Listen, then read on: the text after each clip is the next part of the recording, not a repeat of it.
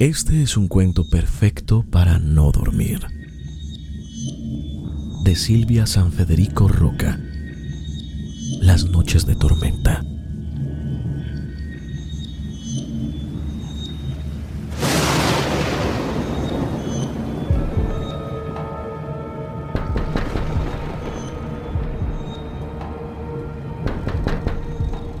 La mano golpeaba insistentemente el cristal de la ventana de mi cuarto.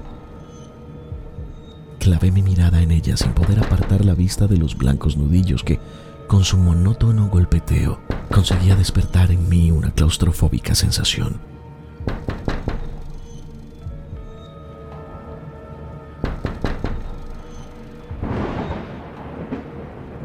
El lejano retumbar de un trueno hizo que despertase de mi pesadilla.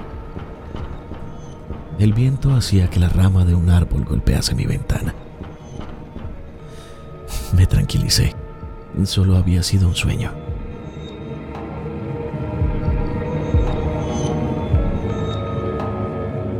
Mas al día siguiente descubrí huellas en el cristal y un mensaje escrito en él. ¿Por qué no me abriste? Volveré noche tras noche cada vez que haya tormenta.